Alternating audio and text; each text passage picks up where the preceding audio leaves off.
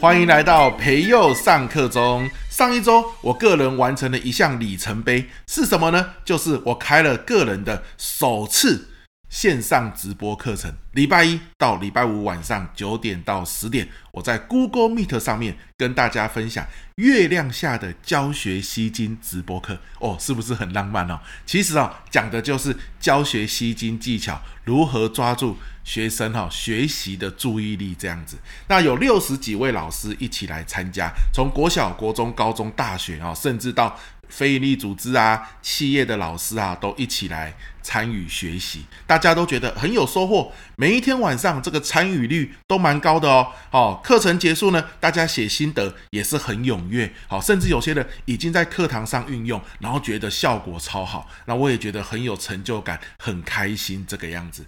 那我相信有些正在看这一集的伙伴，你可能也需要上线上课，或是你正在规划线上课。那我跟你分享一下，我上一周这个五天的线上课，我是怎么规划的，让大家参与率那么高，然后呢，心得写的也算是很踊跃，甚至开始实做。我整理了一下，大概有五个小诀窍来跟你分享啊。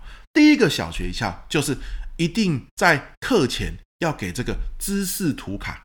啊，知识图卡听起来很像是一个很生硬的东西，对不对？其实哦，就是我今天晚上要上什么重点，我用文字啊，大概书写一下，把重点啊、好案例啊，会对应到什么教学情境，写在 Word 档里面，然后做成图卡，每编一下，好，大概两三张图卡，转成 JPG 档嘛。比如说今天晚上要上课，当天中午寄给大家，然后 mail 上面写，哇，简单看一下，没有关系。看过就好，心里有个想法就好。为什么要这样子？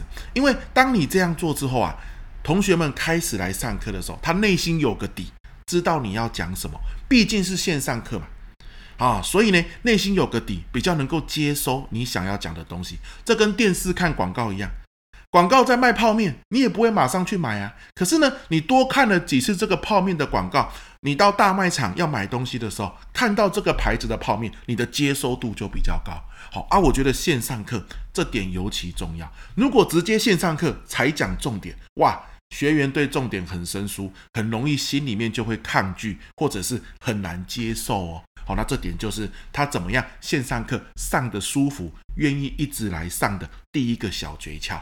好，第二个诀窍，我比如说我都是晚上九点到十点的课嘛，我八点五十就会上线。好，八点五十上线是为了什么？这十分钟的时间，大家可以进进出出，有没有？我说，哎，准备上线了哦，今天的上课连接给大家。有些人就会进来测试一下，他进来顺不顺利，连线顺不顺利。我也可以测试一下我的麦克风，大家听得到声音吗？我的画面大家看得到吗？对不对？好，那测试一番之后聊聊天，哇，今天有点冷呢。好啊，大家今天晚上那么冷，有没有去吃什么呃温暖身体的东西啊？把那个舒服的气氛创造起来。慢慢呢，到了九点啊，很多人就陆陆续续上线。可是我因为有这样的聊天过程，我的心情也比较放松。毕竟我要对着荧幕讲话嘛。好，所以这样的氛围建立之后，九点录音录影按键给它按下去。就正式上课啊！毕竟我们那个课程是有录音录影提供回放嘛，对吧？好，就正式上课。诶，这个接的就很顺，然后大家在聊天室的回应哦就会很热烈。好，所以如果你是九点上课，你九点才上线，有些人又临时进不来啦，连线不 OK 啦，我的麦克风声音可能线接错，我要再调一下。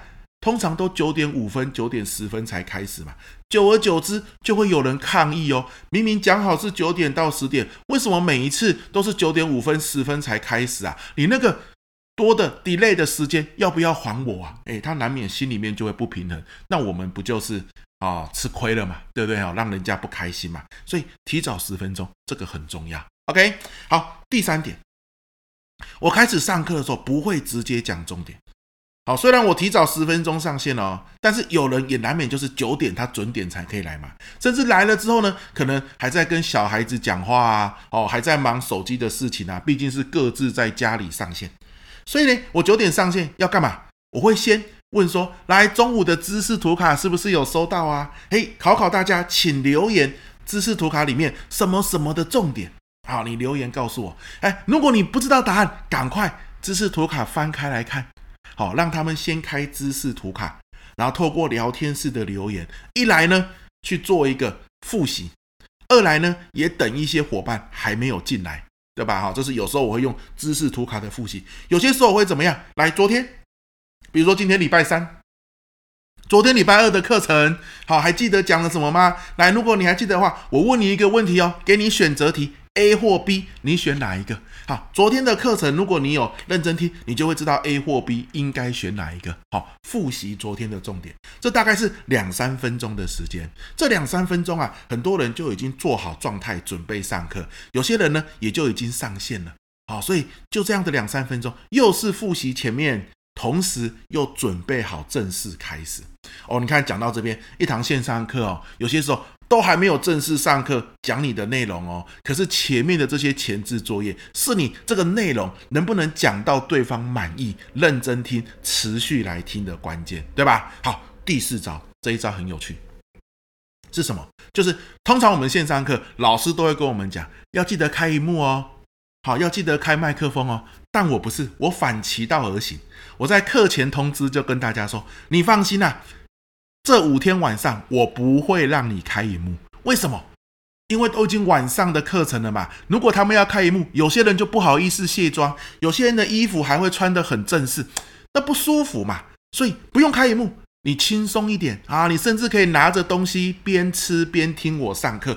九点多了，有些时候吃吃宵夜不错。第二个。不用你开麦克风，好，所以你可能小孩子有些时候会跑来跑去啊，或者是你在听我的线上课，孩子在隔壁，哦，可能也在听他的线上课，都没有问题。好，你不用要选一个那么安静的地方，对吧？好，你就是轻松的把电脑打开，听我说就可以。那你就会犹豫了，不开萤幕，不开麦克风，那他怎么专心啊？会不会容易晃神？好，我都跟他们讲，我们重度使用聊天室。所以在我的课程设计上啊，我算过，大概每五分钟我就会问一个问题，让学员来留言。好，都问很简单的，比如说是或否啊，选择题选 A、B、C 啊。好，五到六分钟，让他一个问题回扣刚刚五分钟、六分钟讲的东西，让他去整理一下。所以大家跟着聊天室走。其实哦，他的心、他的注意力会一直跟在我的课程里面，而这个效果是非常好的啊，我非常的喜欢。这五天下来，大家在聊天室都非常的热络。每一次聊天室结束，大概那个聊天室的留言呐，都大概一千多则以上。因为问了一个问题，大家就会刷一排嘛。好，所以谁说一定要开萤幕？谁说一定要开麦克风？不用，我就只有用聊天室，甚至没有分组。有时候线上的分组哦，那个技术操作也是一个难关诶。分组完可能十分钟都过去了，可是分组的效果都没有出来。好，因此我是这样做了，您参考看看，是吧？最后最后的一点，好，我在九点五十五分的时候，我一定会做一个课程的回顾。可是这个课程的回顾呢，又不是我自己讲哦，我通常都会用一招，这一招很好用，给你参考。我就会说，来，接下来我不讲话。我把今天的 PPT 好，可能十几二十页，好，我跑一次。那我每一一张 PPT 大概停个两秒，你帮我看看看看看。总之呢，PPT 跑完之后，你告诉我啊，今天学到的东西，明天如果你要上课，你会怎么运用？好，给我最少一点，最多两点。好，你会运用的方法是什么？强迫我们的学员去连接实际的工作，哇，晚上九点到十点一小时那么累呢，对不对？可是你都花时间来了，一定要能够对你的工作或生活加分，这才是关键嘛，是吧？好，因此呢，诶，我用这五个方式，学员就会发现每一天他都可以很轻松的心情来听，九点可以准时开始，十点。会准时结束，然后每一天听完，他都连接到我可以如何运用在我的教学实际的情境里面啊，所以他们在这种很轻松又很实用的状态下，哦，这个出席率就很高。好，课程结束，我们都有专属的赖嘛，每一天大家写赖的这个回复度也是比例蛮高的啊，这就是一件很棒的事情。那这样的方式，我跟你分享。那最后最后啦，再讲一个小事，因为后来我有在想啊。五个小时嘛，要不要我礼拜六一整天也不错。